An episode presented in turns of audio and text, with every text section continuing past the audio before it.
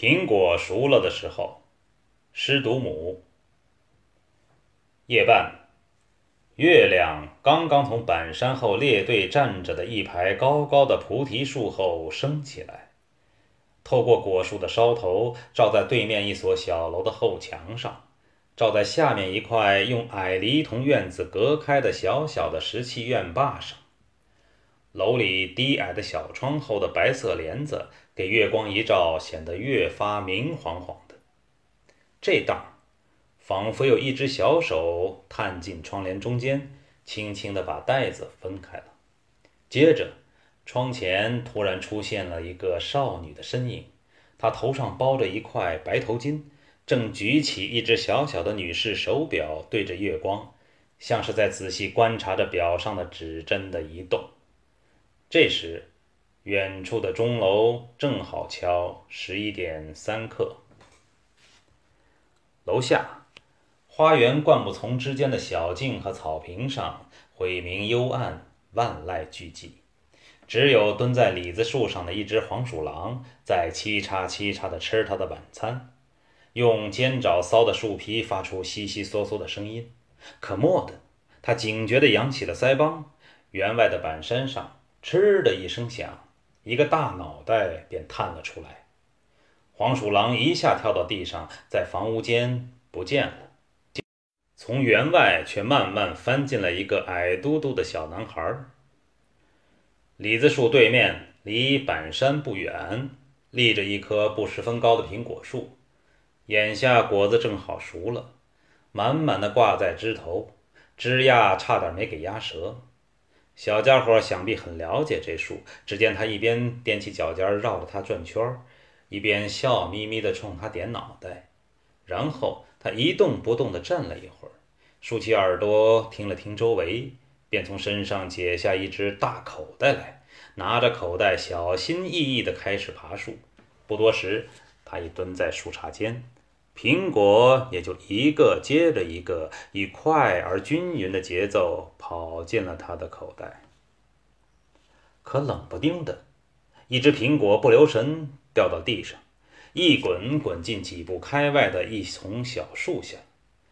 而在树下一个非常非常幽闭的角落，却立着一张小石桌和一条长石凳。在这石凳上，小家伙可万万没想到。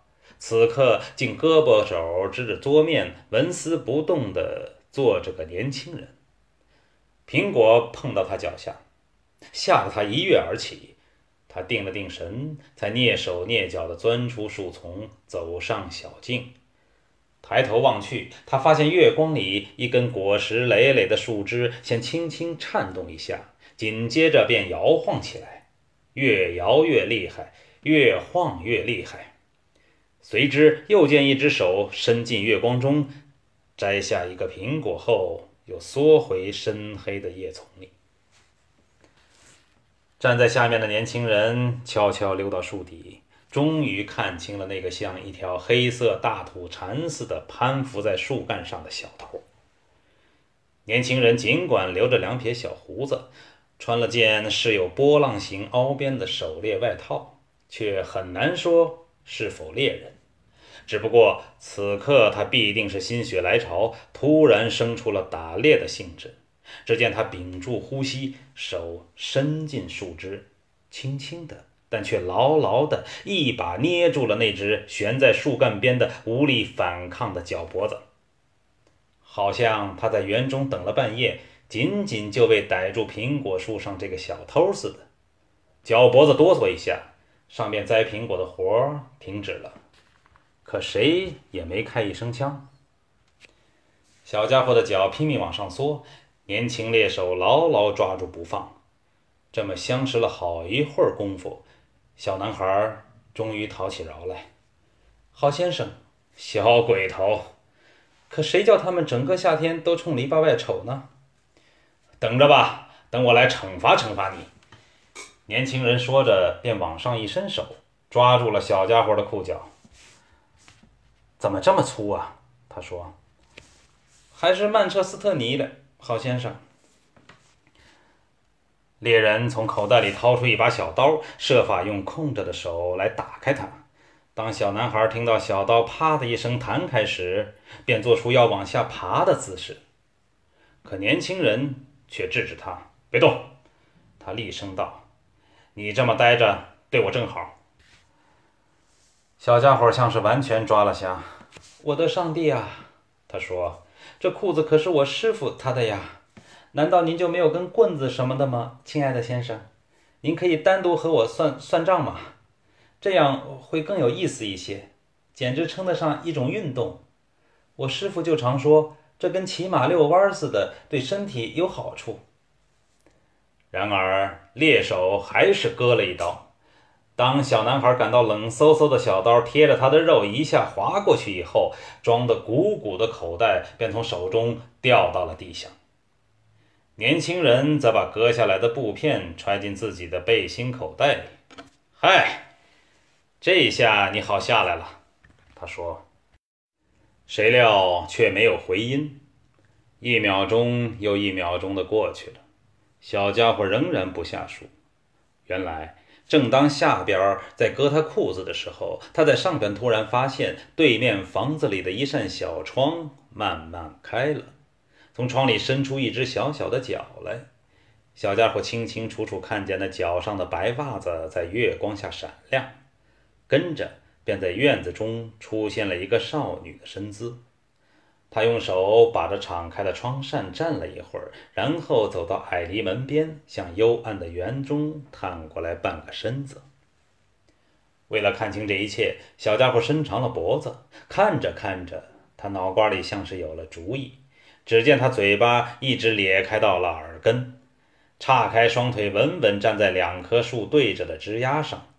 一只手捏拢割破了的裤子，喂，快点呀！年轻人催他。很快，小家伙回答。可是，小家伙一边应着，一边啃了一口苹果，连树下的叶手也听见他牙床相磨的声音。可是我偏偏是个鞋匠呀！你要不是鞋匠，又怎么样？我要是个裁缝就好了，那我便可以自己把裤子上的洞补好。他说罢，又大嚼起他的苹果来。年轻人在自己口袋中摸索铜毫子，但摸到的只是一枚两耷拉的大银元。他本已打算抽出手来，这时却清清楚楚听见下边花园的篱笆门吱嘎响了一声。远处教堂的钟正好敲十二点，年轻人猛然一惊：“傻瓜！”他嘀咕着，拍了一下自己的额头，随后又把手伸进口袋，同时和气地说：“看样子你是个穷人家的孩子吧？”“这您知道。”小家伙回答，“没啥不是辛辛苦苦挣来的呀。”接着，请人替你把裤子补一下。年轻人说着，便把银元扔上去。小家伙伸手接住，凑着月光翻来覆去的检查一通，然后狡黠的笑着把它揣进了口袋里。在长着苹果树的土坛旁是条长长的小径，小径上响起了细碎的脚步声和衣裙扫过沙地的悉索声。猎人咬紧嘴唇，下定决心用暴力把小鬼头拽下来。但那一位却谨慎小心地早把脚缩了上去，一只接着一只，年轻人白费脑筋。听见了吗？他气急败坏地说：“你可以走了。”当然，小家伙回答：“只要拿到了口袋。”口袋？他刚从我手里滑下去了。这跟我有什么关系？喏，郝先生，您刚巧站在下面嘛。年轻人弯下腰去拾袋子，踢了一下，重又放回地上。您只管猛劲儿往上扔啊！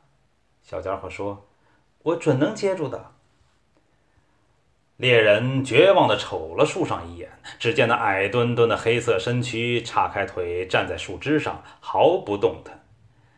前面的细碎的步履声越来越近，越来越急，他便赶紧跑到小径上去。还没等他看清楚，姑娘已经扑到他脖子上。亨利西，上帝保佑，别想！他捂住了他的嘴，用手指指树上。他怔怔地盯着他，可他根本顾不上，只用双手推着他进了小树林。小鬼头，该死的！当心下次别碰到我手里。